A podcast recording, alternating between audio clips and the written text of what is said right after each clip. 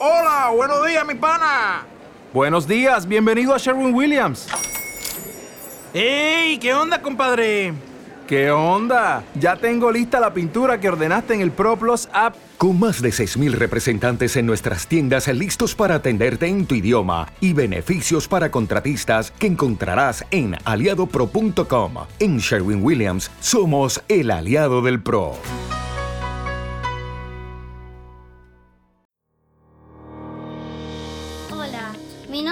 Paco Navas y les doy la bienvenida a un nuevo capítulo de Informática Biomédica. Paco, ¿qué estás haciendo? Deja ese micrófono. Empecemos de nuevo.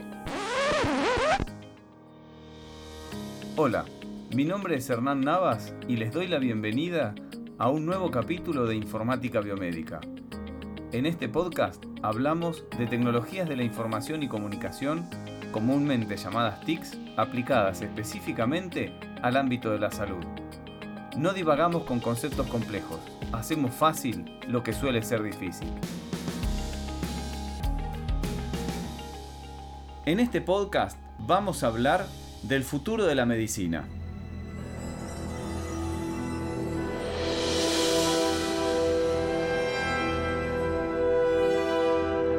Las predicciones tecnológicas puras siempre fallaron por una razón matemática. Bill Gates dijo en el año 1981 que 640 kilobytes de memoria serían suficientes para cualquier computadora. Ken Olsen, fundador de Digital Equipment Corporation, sostuvo en 1977 que no había razón para que una persona quisiera tener una computadora en su casa. Clarísimos disparates en los tiempos que corren, ¿no les parece? ¿Y cuál es la razón de semejantes errores? Es que la informática avanza a una velocidad completamente diferente a cualquier otra tecnología en la historia de la humanidad. No sigue un crecimiento lineal, sino exponencial. ¿Alguien conoce la ley de Moore sobre los microprocesadores? Bueno, se aplica a toda la tecnología. Recuerden también lo que vimos en uno de los primeros podcasts sobre el crecimiento exponencial de la información. Es muy impreciso predecir el futuro. Y si los grandes genios o gurúes de la tecnología no lo pudieron lograr, nosotros tampoco vamos a ser la excepción. Así que lo que queremos en realidad contarles es cómo son algunas de las tecnologías de la información y comunicación que ya están entre nosotros y están marcando nuevas tendencias en salud. Nuestro objetivo será conocer cómo las TICs de hoy van a transformar la medicina en el futuro.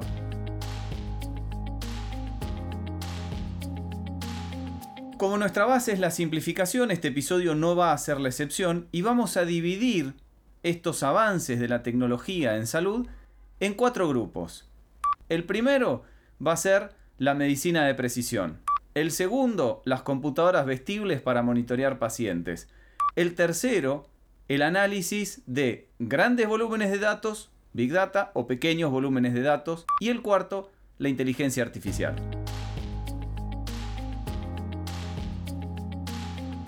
La medicina de precisión. En los albores de este siglo hubo un hito fundamental para la ciencia, que fue el primer borrador del genoma humano. A partir de ese proyecto, la biología está viviendo una verdadera revolución. Repasemos. En la década del 50, Francis Crick y James Watson, dos investigadores que trabajaban juntos en la Universidad de Cambridge, propusieron que el ADN estaba formado por dos hebras que se tuercen una alrededor de la otra con orientación hacia la derecha, denominada doble hélice. Ese descubrimiento dio lugar al desarrollo de la biología molecular y la genética. A su vez, uno de ellos, Francis Crick, denominó dogma central de la biología molecular a la descripción del flujo de información que involucra el material genético.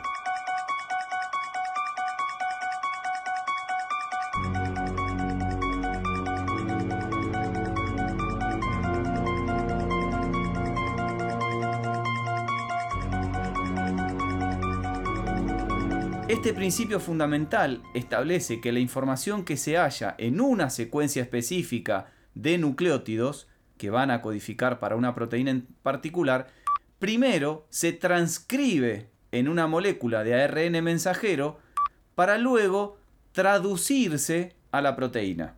Es decir, que la información no se transmite de una proteína a otra ni de la proteína al ADN.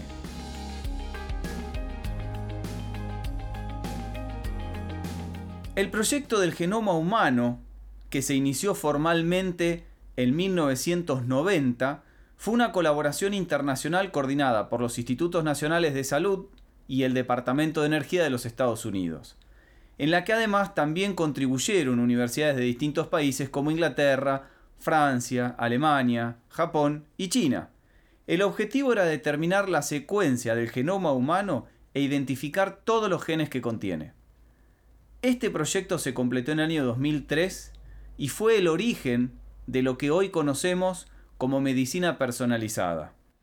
Hubo tres motivos fundamentales detrás de la concepción del secuenciamiento del genoma humano. Primero, el reconocimiento de las profundas implicancias que tendría la secuenciación del ADN humano completo en las ciencias biomédicas.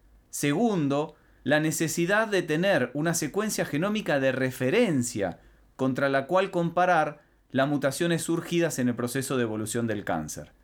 Y tercero, la continuación de un proyecto de investigación genética sobre los efectos heredables de las personas expuestas a radiación luego de las bombas de Nagasaki e Hiroshima. Con el correr de los años y el desarrollo de nuevas tecnologías, aparecieron nuevos instrumentos para la secuenciación del genoma. La secuenciación masiva paralela o de alto rendimiento permite secuenciar ADN y ARN de forma mucho más rápida, económica y a gran escala.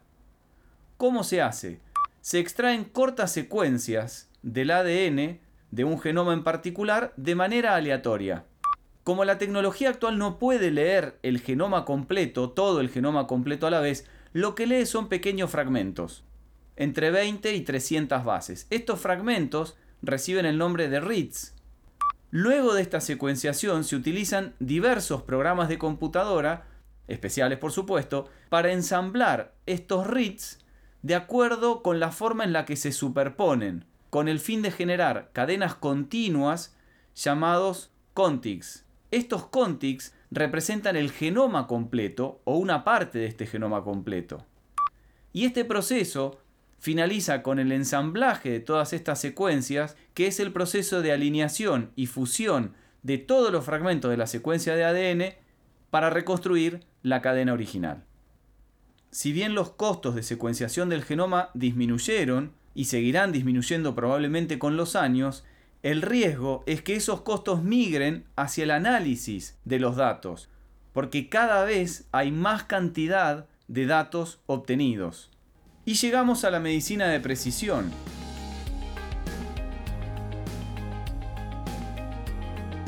Para algunos autores es lo mismo que la medicina personalizada, pero no para todos. El término precisión implica que los tratamientos y las acciones preventivas se desarrollan de forma única para cada individuo. El objetivo de la medicina de precisión es lograr diagnósticos y tratamientos más efectivos, basándose en la información disponible de un paciente en particular, empleando información individual basada en los genes del paciente, en el estilo de vida, en el medio ambiente. Otra área de pleno crecimiento es la farmacogenética, que al utilizar el genoma de una persona puede indicar la droga más segura y efectiva para el tratamiento de una determinada enfermedad. Esta medicina de precisión es un nuevo enfoque para el tratamiento de los pacientes que permite a los médicos seleccionar las terapias que tienen mayor probabilidad de eficacia. Por supuesto, sobre la base de la comprensión genética de la enfermedad. ¿Cuáles son los desafíos de esta medicina de precisión? Bueno, implica tener en cuenta la información de la historia clínica electrónica y de la genómica, lo cual habla de grandes volúmenes de datos en el cuidado de la salud para lo cual va a ser necesario estandarizar, a ver si le suena el término, la forma en la que se almacenan y recopilan los datos clínicos. ¿Se acuerdan de lo que hablamos de estandarización y codificación? Así como también diseñar bases de datos para poder almacenar grandes cantidades de información de manera eficiente. Otro desafío es que para alcanzar los objetivos de la medicina de precisión, también va a haber que avanzar en los marcos regulatorios de cada una de las naciones del planeta. Los costos para el paciente, porque aunque los costos de la secuenciación continúen bajando, es probable que los medicamentos personalizados no sean nada económicos. Y por otro lado, los médicos van a necesitar interpretar los resultados de las pruebas genéticas, comprender cómo esa información es relevante para los enfoques de tratamiento o prevención y transmitir este conocimiento a los pacientes. Es decir, que los médicos, sea la especialidad que hagan, no importa, van a necesitar tener mucho conocimiento sobre genética.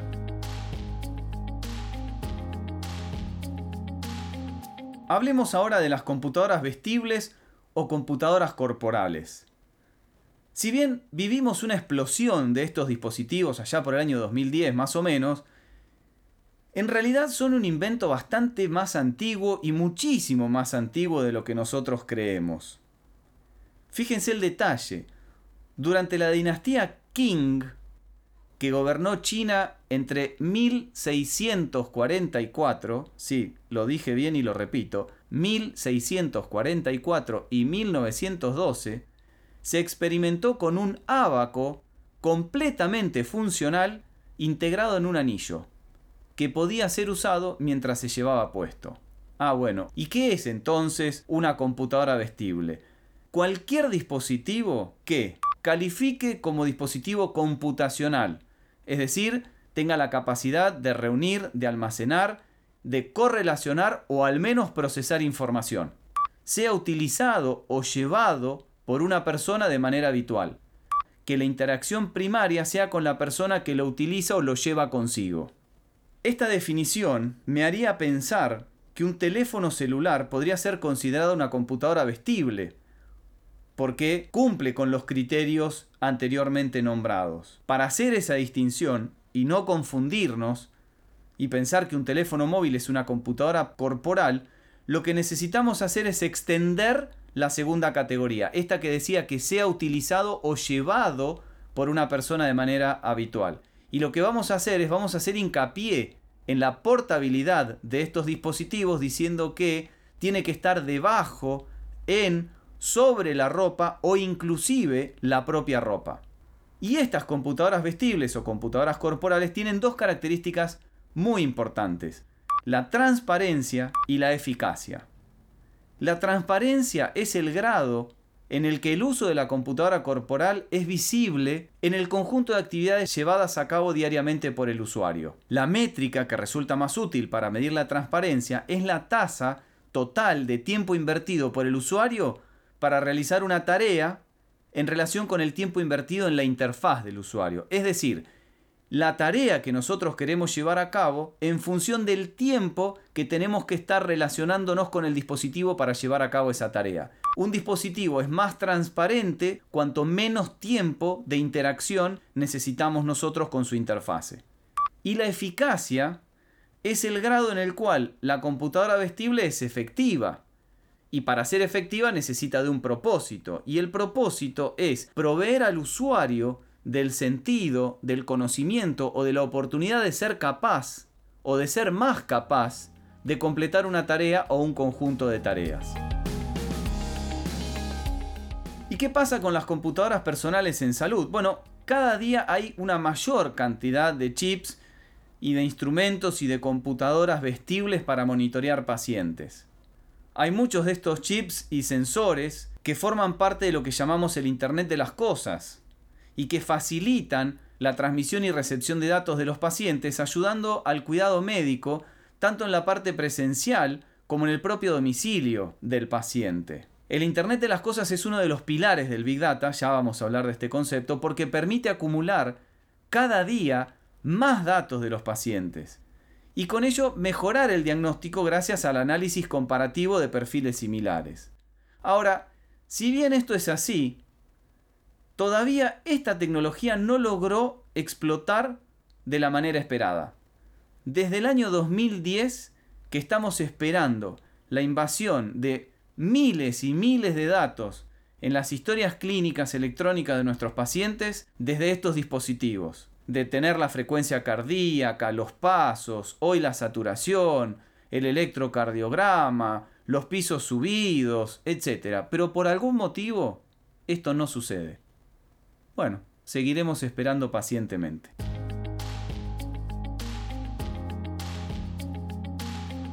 Big Data es un término evolutivo que describe cualquier cantidad voluminosa de datos estructurados, semiestructurados o no estructurados que tienen el potencial de ser extraídos para obtener información. Estos conjuntos de datos son tan grandes, pero tan excesivamente grandes, que el software de procesamiento de datos convencional sencillamente no los puede administrar. No podemos trabajar con un Excel, no podemos trabajar con el Access, no hay ninguna posibilidad de que nuestra computadora personal procese semejante cantidad de datos. Y estos datos se caracterizan por las 3B. El volumen, porque la cantidad de datos sí que importa, tiene que ser un volumen muy grande. La velocidad, porque es el ritmo al que se reciben los datos y posiblemente en algunos casos al que se utilizan. Y la variedad, porque hace referencia a los diversos tipos de datos disponibles, texto libre, audio, video. Y estos datos tengan en cuenta que requieren un procesamiento adicional para poder extraerles el significado. En los últimos años hay algunos autores que afirman que hay dos V más, valor y veracidad. Si bien los datos poseen un valor intrínseco, en realidad no tienen ninguna utilidad hasta que dicho valor se descubre. Y el otro punto es, ¿cuánto pueden confiar ustedes en esos datos? Como la información es un activo, Actualmente el Big Data se ha convertido en un activo crucial. Los avances tecnológicos permitieron reducir exponencialmente el costo de almacenamiento y de computación de datos, haciendo que guardar datos resulte mucho más fácil y más barato que nunca.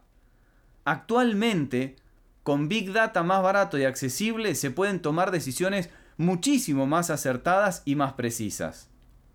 Ahora, identificar el valor del Big Data no pasa solo por analizarlo. Hay que plantearse las preguntas correctas, hay que saber identificar patrones, y hay varias tareas más que uno tiene que hacer para poder encontrar el valor en el Big Data. Un dato.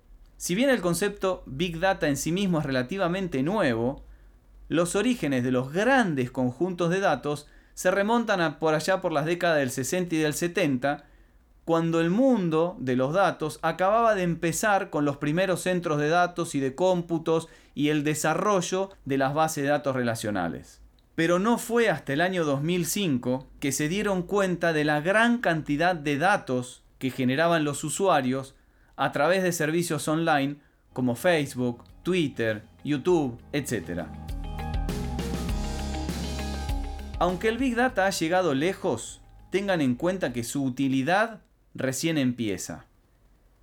¿Y cuál es la mayor ventaja del Big Data? Es que permite obtener respuestas más completas, porque dispone de una cantidad muchísimo mayor de información. Ahora, la fiabilidad de la respuesta se debe precisamente a eso, a que está soportada por grandes volúmenes de información provenientes de distintos orígenes.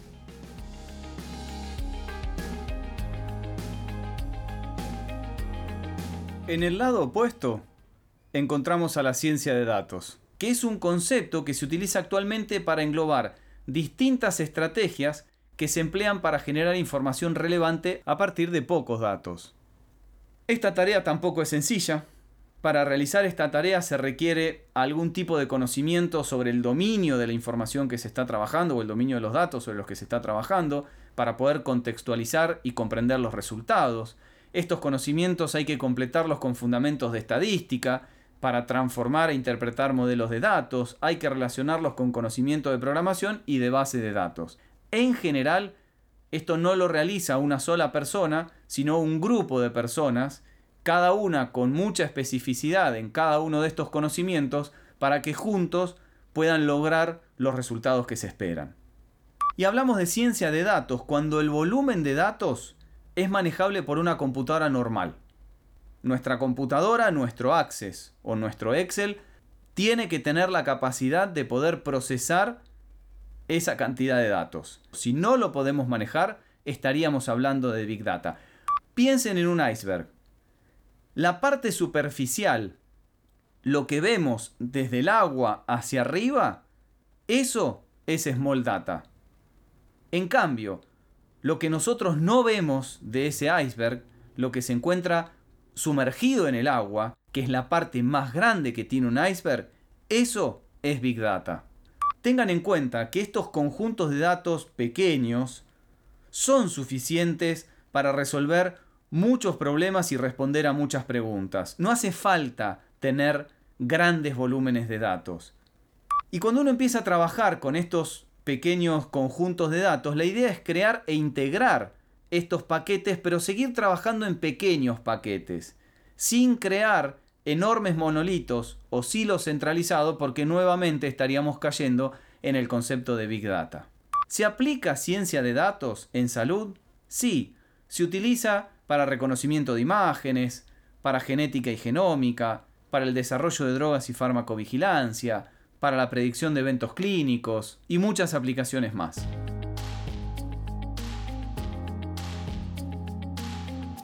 Y finalmente hablemos de inteligencia artificial. Los sistemas expertos o basados en el conocimiento, típicos del campo de la inteligencia artificial, no son más que programas para computadoras que simulan la cadena de razonamiento que realiza un experto para resolver un problema de su dominio. Por ejemplo, el médico al realizar un diagnóstico. Para conseguirlo, se dota al sistema de un conjunto de principios o reglas que infieren nuevas evidencias a partir de la información previamente conocida. ¿Se acuerdan del episodio de sistemas inteligentes? Si no se acuerdan, vuélvanlo a escuchar y después vuelvan a este. Veamos algunos ejemplos de inteligencia artificial. Para el procesamiento de imágenes y video, el reconocimiento de rostro ya es un producto instalado en el mercado que un montón de aplicaciones utilizan para que los usuarios ingresen y para reconocer personas en nuestra galería de fotos. Recomendaciones de contenido. Mucha de la información que encontramos en el transcurso de un día típico en Internet está personalizada. Todos los que usamos Spotify, YouTube, Netflix, etcétera, todas las publicidades y todas las sugerencias que nos hace, lo hace en función de inteligencia artificial que analiza todos nuestros pasos dentro de las redes sociales, mirando películas, mirando series o escuchando música. Y la otra aplicación son los autos autónomos. Estos autos sin conductor que verdaderamente no tienen conductor, requieren una combinación de varias técnicas de inteligencia artificial que funcionan con una precisión casi perfecta para evitar accidentes. Sí, ya sé, si recorren Internet van a encontrar alguna noticia de accidentes donde hay autos autónomos involucrados, pero son muy pocos y si analizan la situación, realmente era muy difícil para el auto autónomo tomar una decisión en ese momento. Creo que sería lo mismo para una persona. Algunas de estas técnicas son la búsqueda y la planificación para encontrar la ruta más conveniente, la más corta, la más rápida, teniendo en cuenta las variables del tránsito, y la visión por computadora para identificar obstáculos y hacer frente al entorno donde se va a mover el auto. Básicamente, la comprensión de la actividad de los médicos en el ámbito profesional es un elemento de suma importancia para la inteligencia artificial. Y tenemos que entender que las tareas capaces de ser resueltas por un médico, en realidad por cualquier persona, se agrupan en dos tipos. Existen las tareas reproductivas, que se ejecutan cuando las condiciones existentes, las vías y procedimientos de solución y los medios de los cuales se dispone son suficientes para dar cumplimiento a los objetivos. Estas tareas son del tipo recurrente y se realizan de acuerdo con cierto esquema, patrón o pautas establecidas.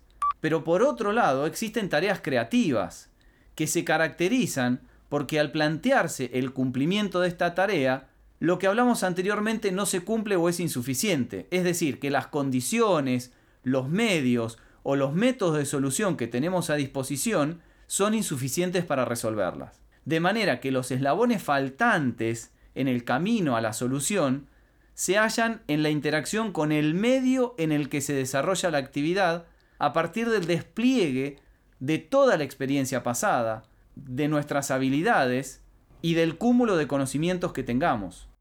Lo que sucede es que cualquier tarea generada por una situación problemática va a tener tanto elementos reproductivos como de creación del pensamiento mezclado. No van a ser necesariamente reproductivos o creativos, van a tener un poco y un poco. Y llegamos a este punto donde es habitual que nos hagamos todos la misma pregunta. ¿Seremos reemplazados por computadoras? Pensemos por ejemplo en los procesos de diagnóstico. ¿Seremos reemplazados por computadoras? No. Lo dijimos muchas veces. ¿Por qué? Bueno, en este caso, porque uno de los problemas que tienen los sistemas en el diagnóstico de las enfermedades es que no consideran que una persona pueda tener más de una enfermedad, que los síntomas puedan ser interdependientes o que el paciente pueda estar fingiendo.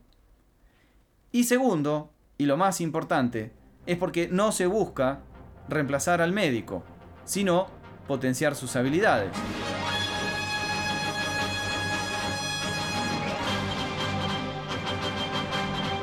Recuerden el teorema fundamental de la informática médica de Charles Friedman. La persona más el recurso de la tecnología de la información es mucho más que la persona sola, pero es mucho más que ese recurso de la tecnología de la información y comunicación solo. Ya sé, si escucharon los episodios anteriores están preguntando, ¿los sistemas de soporte a la toma de decisiones y la inteligencia artificial son lo mismo?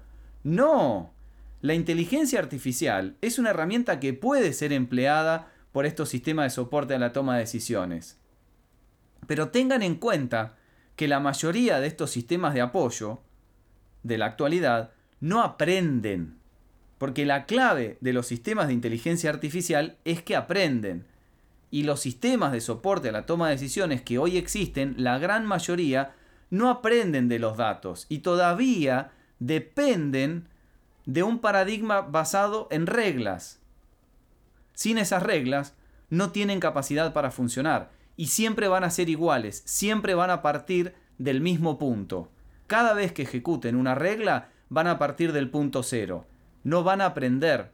La segunda vez que ejecuten la regla, no van a estar mejor planteados que la primera vez que la ejecutaron. Siempre la regla se va a ejecutar desde el primer paso hasta el último. ¿Por qué? Porque estos sistemas no aprenden.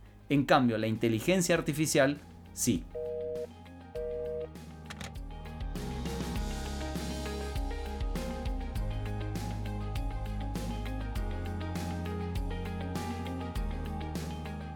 En este podcast hablamos del futuro de la medicina y la separamos en cuatro grupos. Primero hablamos de la medicina de precisión, que dijimos que implicaba que los tratamientos y las acciones preventivas se desarrollaban de forma única para cada individuo. ¿Cómo? Basándose en la secuenciación del ADN. Esta secuenciación cada vez más barata, cada vez más efectiva y cada vez más disponible. Eso sí, estos volúmenes de datos generados por el procesamiento del genoma hace que los costos probablemente se trasladen al análisis y no a la secuenciación del genoma. ¿Cuáles son los desafíos de la medicina de precisión? Que necesitamos tener una historia clínica estandarizada y codificada, que necesitamos marcos regulatorios, que los costos para el paciente probablemente sean altos y que los médicos van a necesitar tener conocimiento y mucho conocimiento sobre genética. Segundo, las computadoras vestibles o corporales, esos dispositivos computacionales que eran llevados sobre, dentro o en la ropa de manera habitual por una persona, donde la interacción primaria era con la persona que lo llevaba, y que tenía dos características importantes, la transparencia y la eficacia. Y dijimos que si bien existen un montón de sensores y de dispositivos capaces de monitorear a los pacientes, fundamentalmente a través del Internet de las Cosas, todavía no hemos logrado explotar esos datos de la manera esperada. Big Data dijimos cantidad, conjunto de datos excesivamente grande, excesivamente grande, imposible de administrar con softwares de procesamiento de datos convencional. Dijimos que se caracterizaban por las 3B, volumen, velocidad, variedad, y que en los últimos años se habían agregado dos más, valor y veracidad. Una de las grandes ventajas del Big Data es que las respuestas son más completas porque lo hace a partir de grandes volúmenes de datos provenientes de distintos orígenes. La ciencia de datos es lo que dijimos que englobaba diferentes estrategias para generar información relevante a partir de datos que pueden ser manejados por una computadora normal. Dijimos que para realizar esta tarea era más conveniente hacerla en grupo que en un individuo solo por la necesidad de múltiples conocimientos para trabajar con esos datos. Dijimos también que estos pequeños conjuntos de datos son suficientes para resolver muchos de los problemas y responder a muchas de las preguntas que nos hacemos dentro de las organizaciones de salud y que la idea es siempre trabajar con pequeños paquetes de datos sin crear enormes monolitos ni silos centralizados para no caer en Big Data. Y por último, hablamos de la inteligencia artificial, estos sistemas que simulan las cadenas de razonamiento que realiza un experto para resolver un problema de su dominio. Hablamos de que las tareas de los médicos se dividían en dos tipos bastante básicos, las tareas reproductivas, que eran las tareas más sistemáticas y en las que se disponía de información suficiente de la solución, de los medios, de las vías, de las condiciones, etc. Y las tareas creativas, donde había eslabones faltantes que hacían que la persona que estaba tratando de llegar a la solución necesitaba hacer un despliegue de toda su experiencia pasada, de sus habilidades y de todos los conocimientos adquiridos. Y cerramos diciendo que las computadoras no nos van a reemplazar y que la inteligencia artificial no es sinónimo de sistema de soporte a la toma de decisiones. En el próximo podcast vamos a hablar del sponsoreo de los proyectos ¿Qué significa tener un sponsor en un proyecto? ¿Para qué sirve? ¿Le puedo pedir a Coca-Cola que sea mi sponsor? ¿Qué pasa en un proyecto si no hay un buen sponsor? ¿Puede cambiar a lo largo del proyecto? Todos estos interrogantes y muchos más los vamos a resolver en el próximo podcast. No nos dejes solos. Escuchanos.